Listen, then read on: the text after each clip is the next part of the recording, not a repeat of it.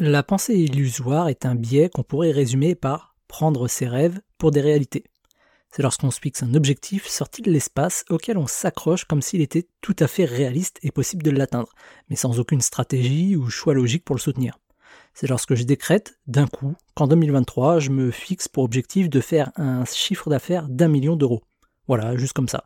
Parce qu'un jour, j'ai lu qu'il fallait être ambitieux et se fixer aucune limite si on souhaite réussir dans la vie.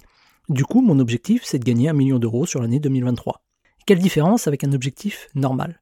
Ben, Ça se base sur aucune donnée précise et logique.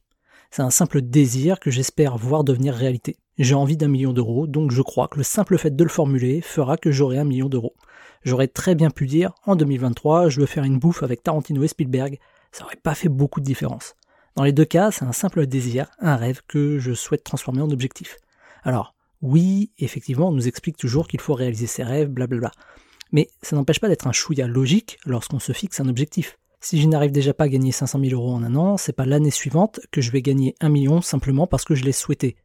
Par contre, en me basant sur mes résultats précédents, conclure qu'en 2023 je souhaite gagner par exemple 200 000 euros, c'est un chouïa plus logique, c'est plus atteignable, c'est plus motivant, parce que c'est un objectif qui se base sur mes résultats précédents, c'est crédible.